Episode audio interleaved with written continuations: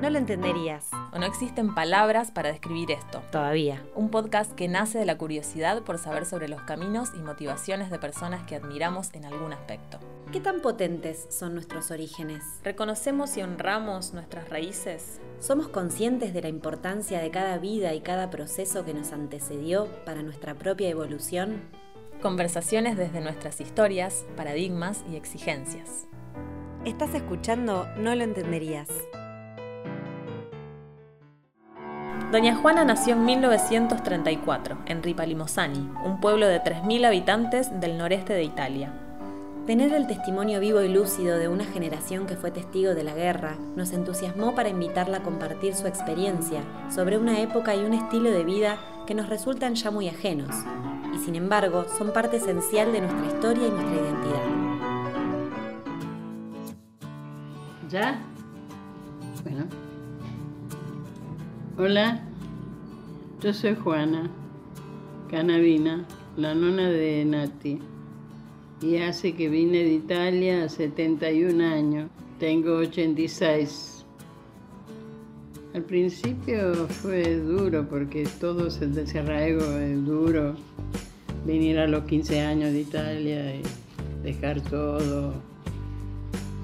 O sea, mis amigos, mis abuelos mis familiares, todo, todo. Pero dentro de todo mm, me acostumbré bien, siempre trabajando, compramos la panadería enseguida, trabajamos todo en familia. Yo ya tenía novio en Italia, con lo que fue mi marido. A los 17 años me casé, tuve dos hijos, Ludovico y Roberto. Y así fuimos. ¿Y cuántos nietos? Cinco nietos y cinco bisnietas.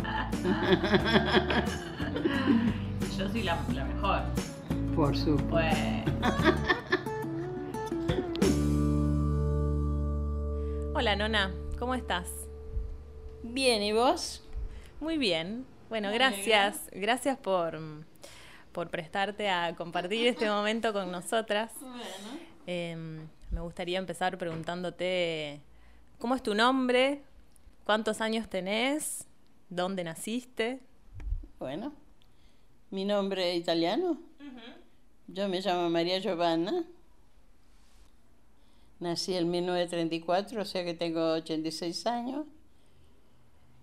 En un pueblito que se llama Ripa Limosane, provincia de Campobasso, que es hermoso. Tiene 3.000 habitantes. Nos conocíamos todos. Todo. Yo lo amaba, el pueblo. Y eh, fui feliz. Fui, fui a la escuela hasta el quinto grado, porque allá es hasta el quinto y después agarra la, la secundaria. La maestra, cuando yo terminé quinto, la llamó a mi mamá. Le dice Herminia, Herminia se llamaba mi madre. Una, una laburante total. ¿De qué trabajaban en tu familia?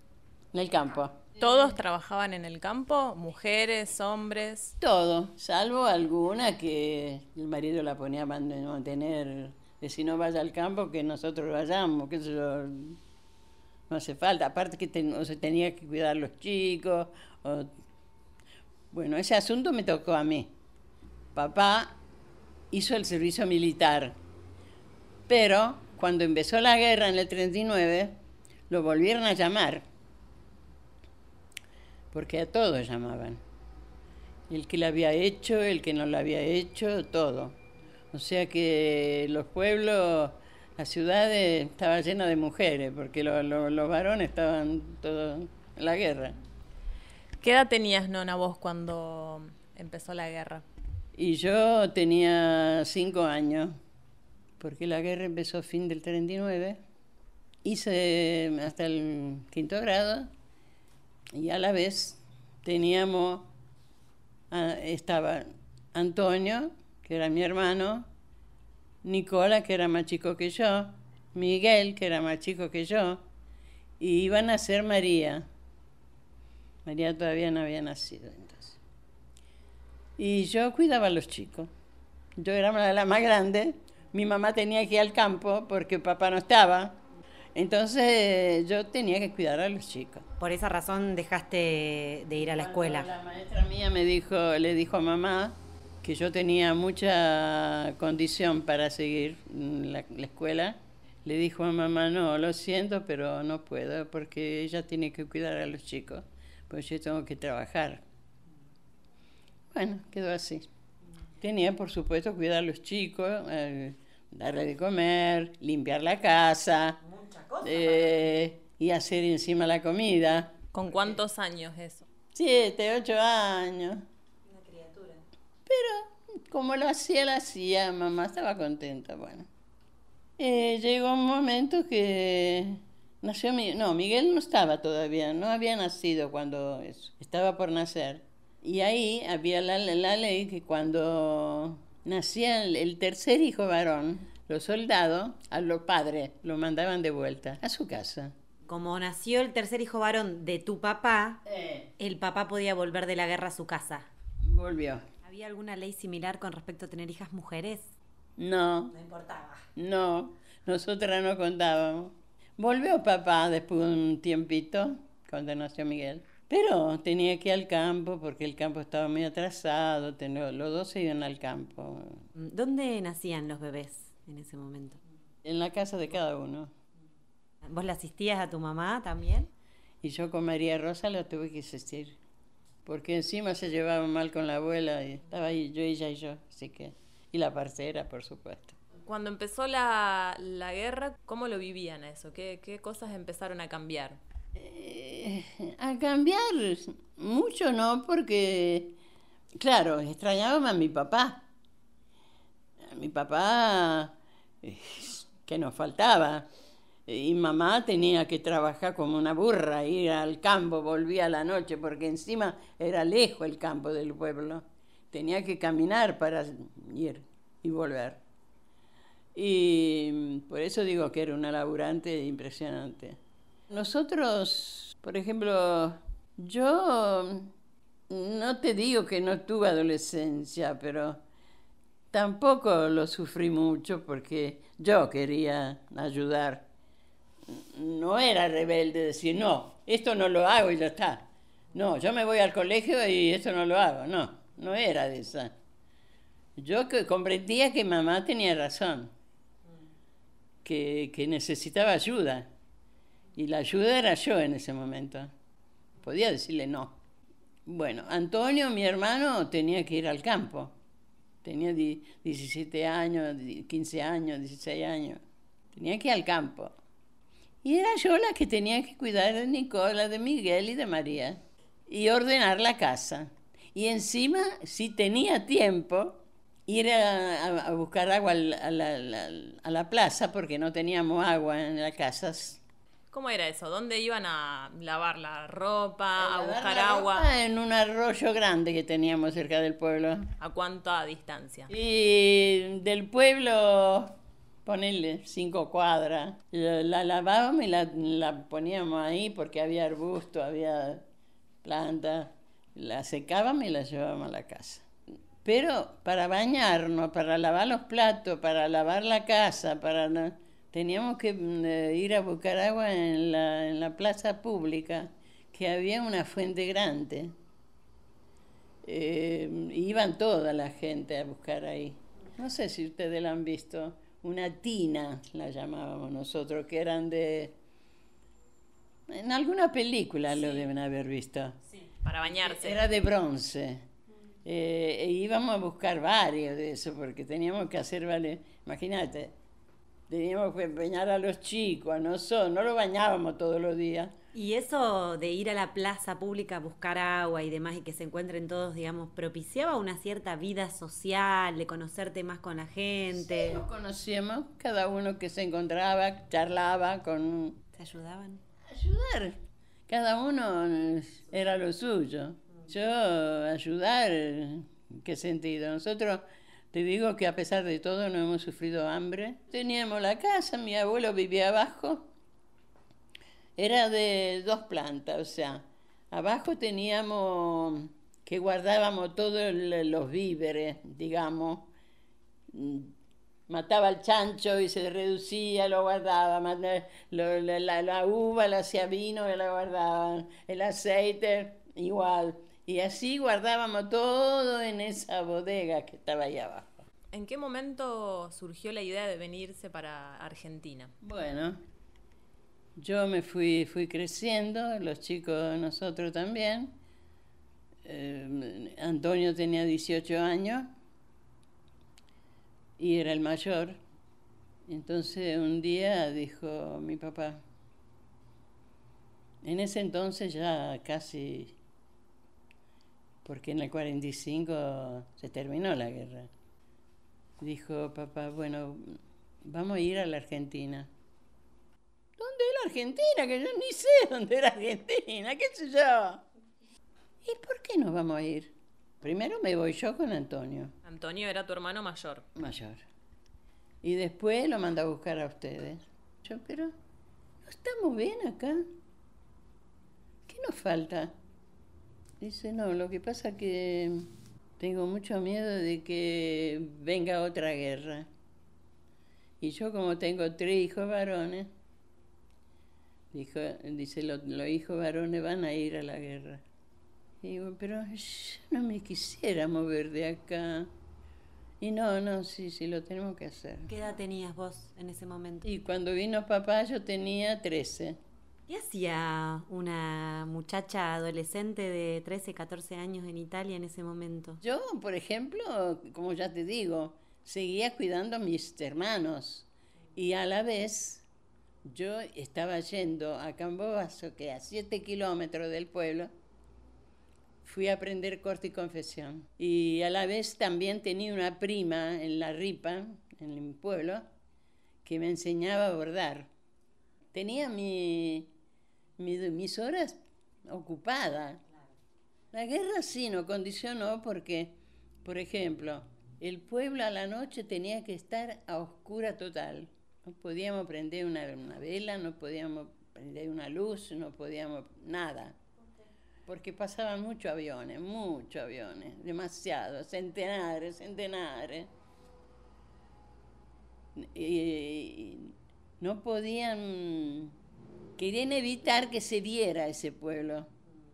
¿Registraste haber estado muy asustada o era algo que estaba naturalizado? Una sola vez pasé mucho miedo, porque no había agua en el pueblo donde íbamos siempre a buscar agua íbamos a una fontana, una fuente afuera del pueblo. Teníamos que hacer 500 eh, metros más o menos. Y ahí había otra fuente, ahí iba, en ese día habíamos ido cinco chicas con la tina. Eh, y estábamos estábamos, estábamos llenando las tinas y ahí cayó, ahí había un puente, había una, una capilla, se llamaba Santa Lucía, y ahí al lado tenía el puente, un puente que abajo había agua, o sea, querían romper ese puente.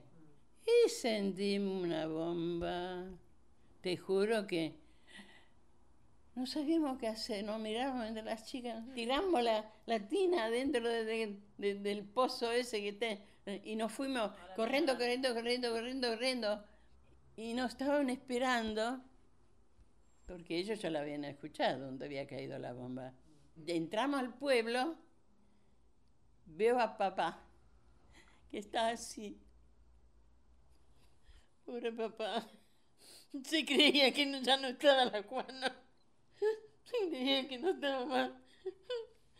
Y empezamos a llorar los dos. Me decía, vení, vení, vení. Mamá a casa, mamá a casa. Bueno, esa fue la única vez que me asusté mucho. Creía que, que ya, ya no. Bueno, menos mal que ninguna de las chicas no tocó hacer, no tocó nada. Y después, como ahí a las seis ya no salíamos más a la noche, ya teníamos que tener todo oscuro, eh, teníamos que estar todo adentro. Cuando venía, tenía un poco de miedo cuando venían las tropas, digamos, los alemanes venían. Cuando venían los alemanes sí tenía miedo porque ellos pedían, y pedían y pedían y pedían. En cambio, cuando venían de los otros, pero venían hindúes, venían... ¿Qué pedían? Eh, los alemanes pedían alimentos, todo el alimento que se podía dar. Traeme en el pueblo, eh, qué sé yo, 10 jamones, 20 jamones, 50 jamones, y se lo teníamos que dar sí o sí, porque si no, si no lo llevábamos y ellos no, no tenían ese alimento, mataban a 10 del pueblo. Los alemanes solos hacían eso, pero el otro no. Bueno, ¿y cómo, cómo fue Nona venirse para acá, para Argentina? Al principio se vino papá y se vino Antonio. Y nosotros con mamá quedamos allá. Fue en ese entonces que yo conocí al ángel. Pero el ángel me decía, pero yo tengo entendido, tengo entendido de que vos te tenés que ir. No, le digo, ¿Quién sabe cuándo? No, si todavía no hicimos ni los papeles. Ya le habíamos hecho los papeles. bueno, ahí empezó. Después, mamá no quería, mamá no quería, mamá quería, quería mm, que me viniera soltera, sin compromiso. Entonces, yo no, yo seguía con el ángel. Yo le dije a mi, a mi mamá, Aparte era un bombón. Ustedes no, quieren que, yo hablo con Ángel. Tampoco voy a ir a la Argentina. Mm, ahí, ahí se reveló Juan. Allá yo no me voy. Lo siento por papá porque yo lo adoro a papá. Pero me quedo con mi abuela. Lo sintió mi tía, la tía Luisela. Dice, Mira, Herminia, porque ella era media así, toda diplomática. ¿Por qué no le escribimos una carta al Antonio? A mi hermano. ¿A qué carta? Ni carta. Sí, sí, sí, le escribimos una carta. Le vamos a preguntar a él. Bueno, esa carta, vos, usted, la carta 25 días tardaban en ese entonces no había... No, no, iban en avión, iban por barco. Y el ángel, este, cuando iba a tocar hacia la noche en algún casamiento. Era músico. Era músico, tocaba el acordeón. Y pasaba por casa. ¿Vino la, la carta? No, Ángel, no vino la carta. ¿Qué le habían preguntado, Antonio? A mi, papá le preguntó a mi tía, que era la hermana, que le había preguntado que yo había conocido un muchacho que era de tal y tal familia, que qué le parecía a él. A mí me parecía que papá decía que sí, porque mi papá lo conocía al padre. Mi papá era, en ese, cuando vino acá no le importó nada, pero mi papá eh, era del Partido Comunista y, el, papá de Ángel era del Partido Comunista, o sea que se encontraban, tenían un comité donde se reunían todos. Llegó el momento que llegó la carta. Mi papá decía, mira, dice, yo al joven, al joven, al muchacho, no lo conozco, pero sí conozco al padre. Y el padre es una excelentísima persona. O sea que si es como el padre, es, buen, es muy bueno. No tenían nada, ¿eh? No tenían plata, no tenían nada, ¿eh? Mi suegro trabajaba de zapatero. Y los muchachos, los, los del Ángel, tenían otra profesión. Nicola era de la municipalidad, era guardia. Eh, el otro era sastre. Otro se había ido a hacer cura, Antonio. Y mm, bueno, te viniste al final. ¿Cómo fue ese paso? Todo bien. Eh, mamá se la tuvo que comer. Dijo, sí, bueno, va, ya está. Te viniste vos con tu familia en el barco, ¿no? ¿Y él? Él se quedó, pobrecito. Venía, digo, este se va a tirar al mar. Porque venía, venía, se acercaba al agua, se acercaba al agua. Cuando se estaban Cuando yendo. Estaba yendo el barco. Digo, ay, por favor. Bueno, cuando llegué,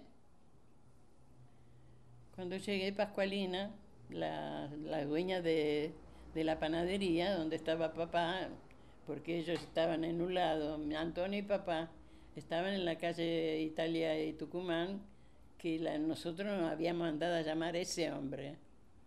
Porque en ese entonces tenía que tener eh, quién te recibía, dónde iba, ¿viste? Entonces vino Pascualina y dice, Juana, Juana, tenés cuatro cartas. Me fui al, al negocio, que ya habían cerrado, y empecé a leer la carta. Nunca había llorado tanto. el ángel te- estaba desesperado. ¿no? Decía cada cosa que... Vino el año, al Bueno, año al siguiente. al año siguiente. Tuvimos que ir a hacer los papeles en San Lorenzo, porque ahí estaba el padrino que se llamaba Dichilo, que era del mismo apellido de mi suegra. Tenía que tener una relación, porque si no, no te la hacían los papeles ¿Y él vino solo? solo. Bueno, y ya estando acá, ¿qué, qué fue lo primero que hicieron? Mi papá ya había comprado la panadería de la calle Junín con un socio. A mí enseguida que vine me pusieron en el negocio. Sin saber el idioma. Yo entendía como podía, ¿viste?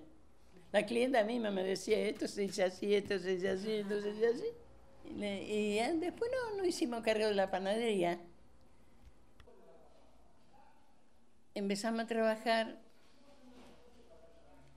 y al ángel, pobre, no sabíamos dónde meterlo porque no sabíamos dónde mandarlo a dormir.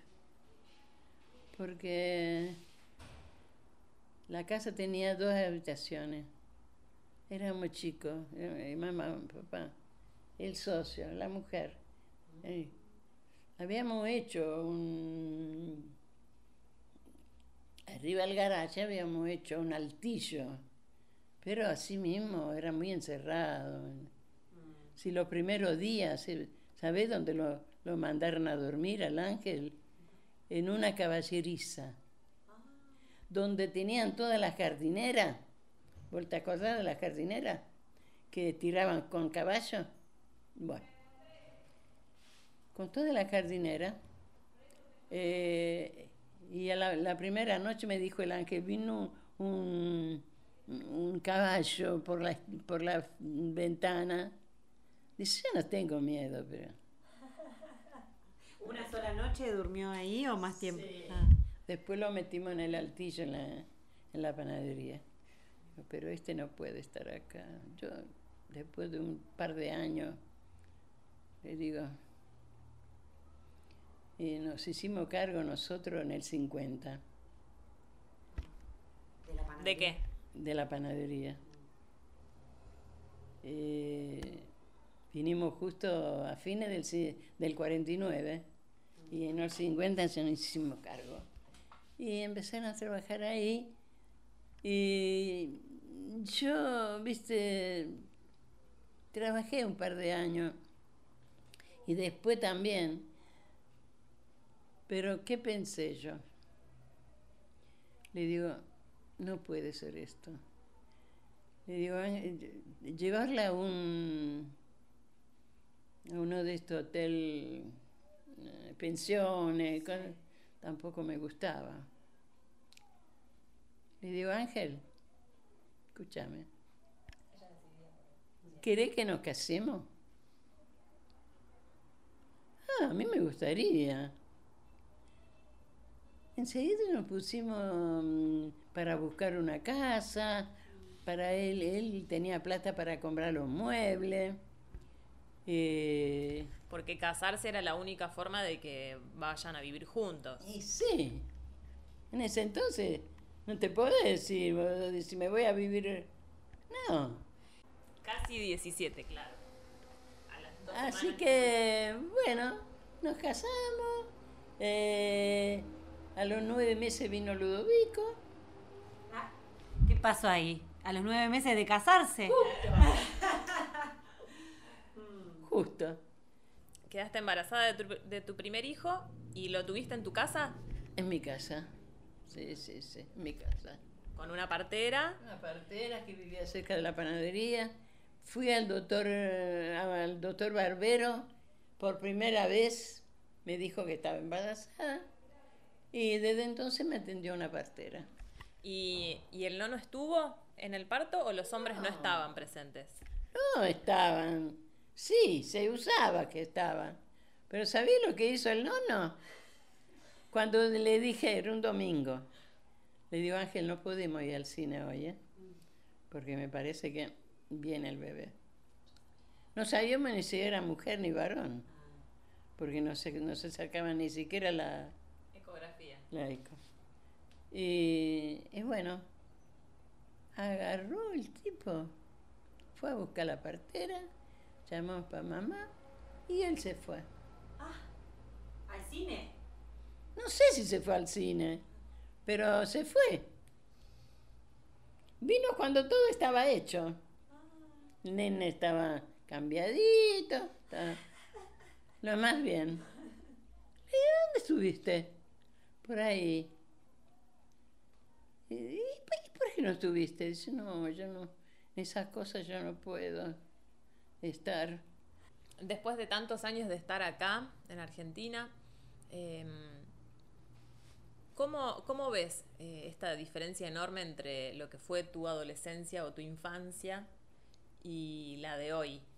Las infancias de hoy, la adolescencia de hoy, la juventud de hoy, ¿qué, qué es lo que ves hoy?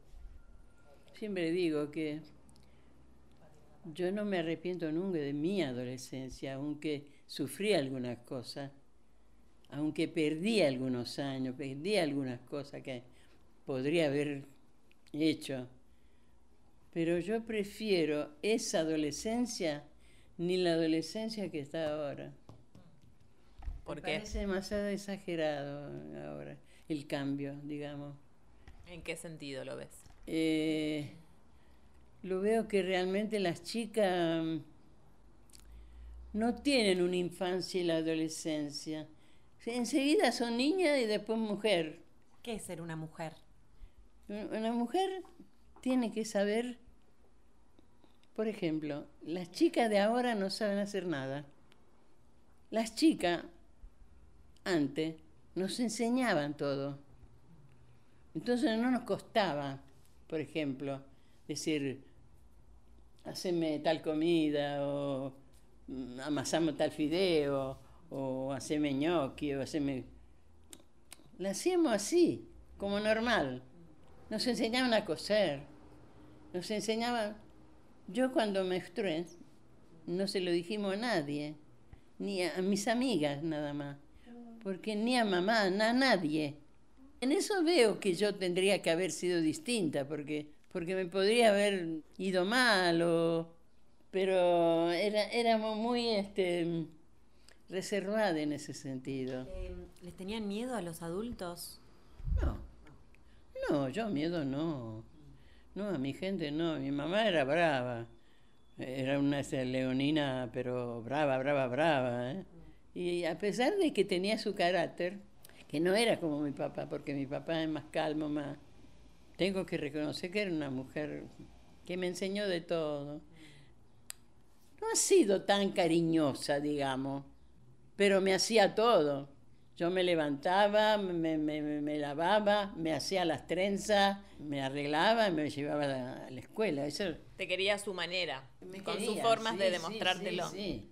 Era esa forma. Pero nunca me acuerdo que me haya agarrado y me haya dicho, ay, cómo te quiero, hija. Y hoy, mm, con todo tu recorrido de vida, ¿qué, ¿qué es lo que nos podés decir para vos que es lo más importante en la vida? Para mí lo más importante en la vida es querer como quise yo a mi marido. Yo a mi marido lo elegiría 50 mil veces más, porque era un hombre, un hombre. Y más todavía, lo más importante también, cuando nacieron mis hijos. El amor también, ¿no? Porque vos hablas... yo, al ángel. Yo no, no, he, no he tenido más que un hombre como él. Más que no. Más que un hombre, más que un hombre. un hombre, no he, no he vi- no he conocido ningún hombre más. Hasta ahora. Y ahora menos todavía. Nunca se sabe, Juana. No, no, no. Nos gusta pensar de qué manera los elementos están vinculados a cosas específicas. Por ejemplo, el fuego a la pasión, el aire al viento, al cambio, a lo novedoso. la tierra al alimento, a la naturaleza, a lo humano. el agua a la paciencia, a la calma, al fluir, a lo emocional. A modo de juego, nos propusimos detenernos a reescribir lo que viene dado, Romper con lo conocido. con lo que sabemos de memoria, y probar nuevas fórmulas. Buscar nuevos significados. Vamos a pasar a jugar dos juegos. Bueno, dale. En el primer juego te voy a decir, te voy a nombrar los cuatro elementos, aire, tierra, agua y fuego. Con cada uno que te nombre vos me vas a decir la palabra, la sensación, la imagen o el concepto que se te venga a la cabeza. En el segundo juego voy a decirte cuatro refranes populares. Por ejemplo, al que madruga Dios lo ayuda. Pero voy a decirte la mitad de ese refrán y vos lo vas a terminar como se te ocurra. Vamos con el primero. Agua. Agua. Mira, el agua me acuerdo de cuando salimos de Nápoles y llegamos a, a Buenos Aires. Fuego. Fuego es una, una,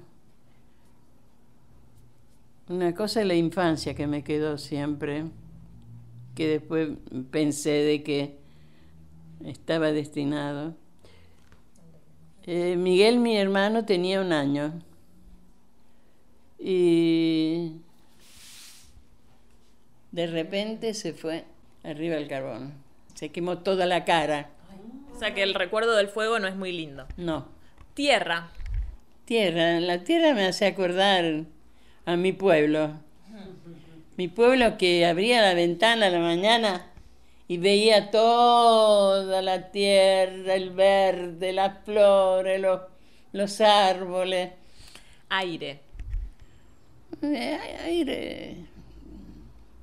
El aire pienso que es un, un elemento necesario. Respirar. Si no respira, No va para ningún lado. Vamos al segundo juego. Donde hubo fuego, de hubo fuego.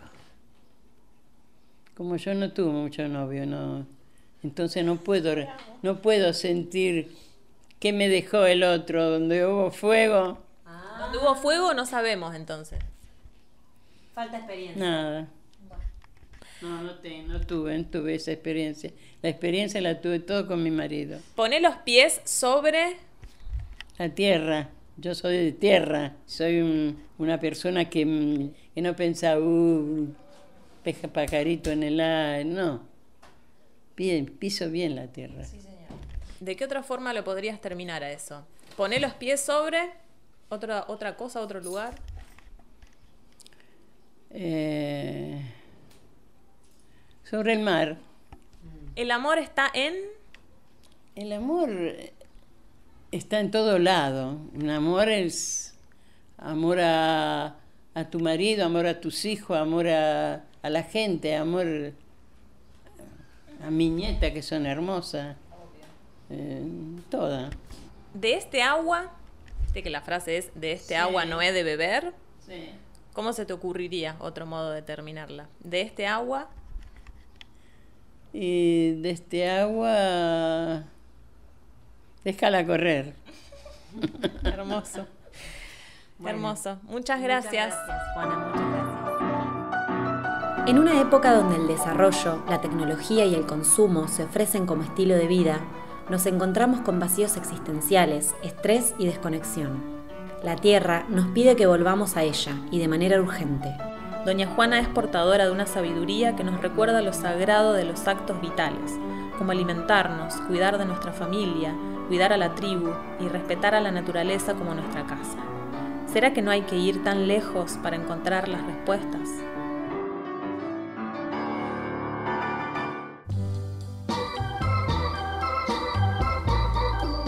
En la diversidad de caminos e interrogantes nos seguimos buscando. No lo entenderías. That's life. That's love. That's what all the people say.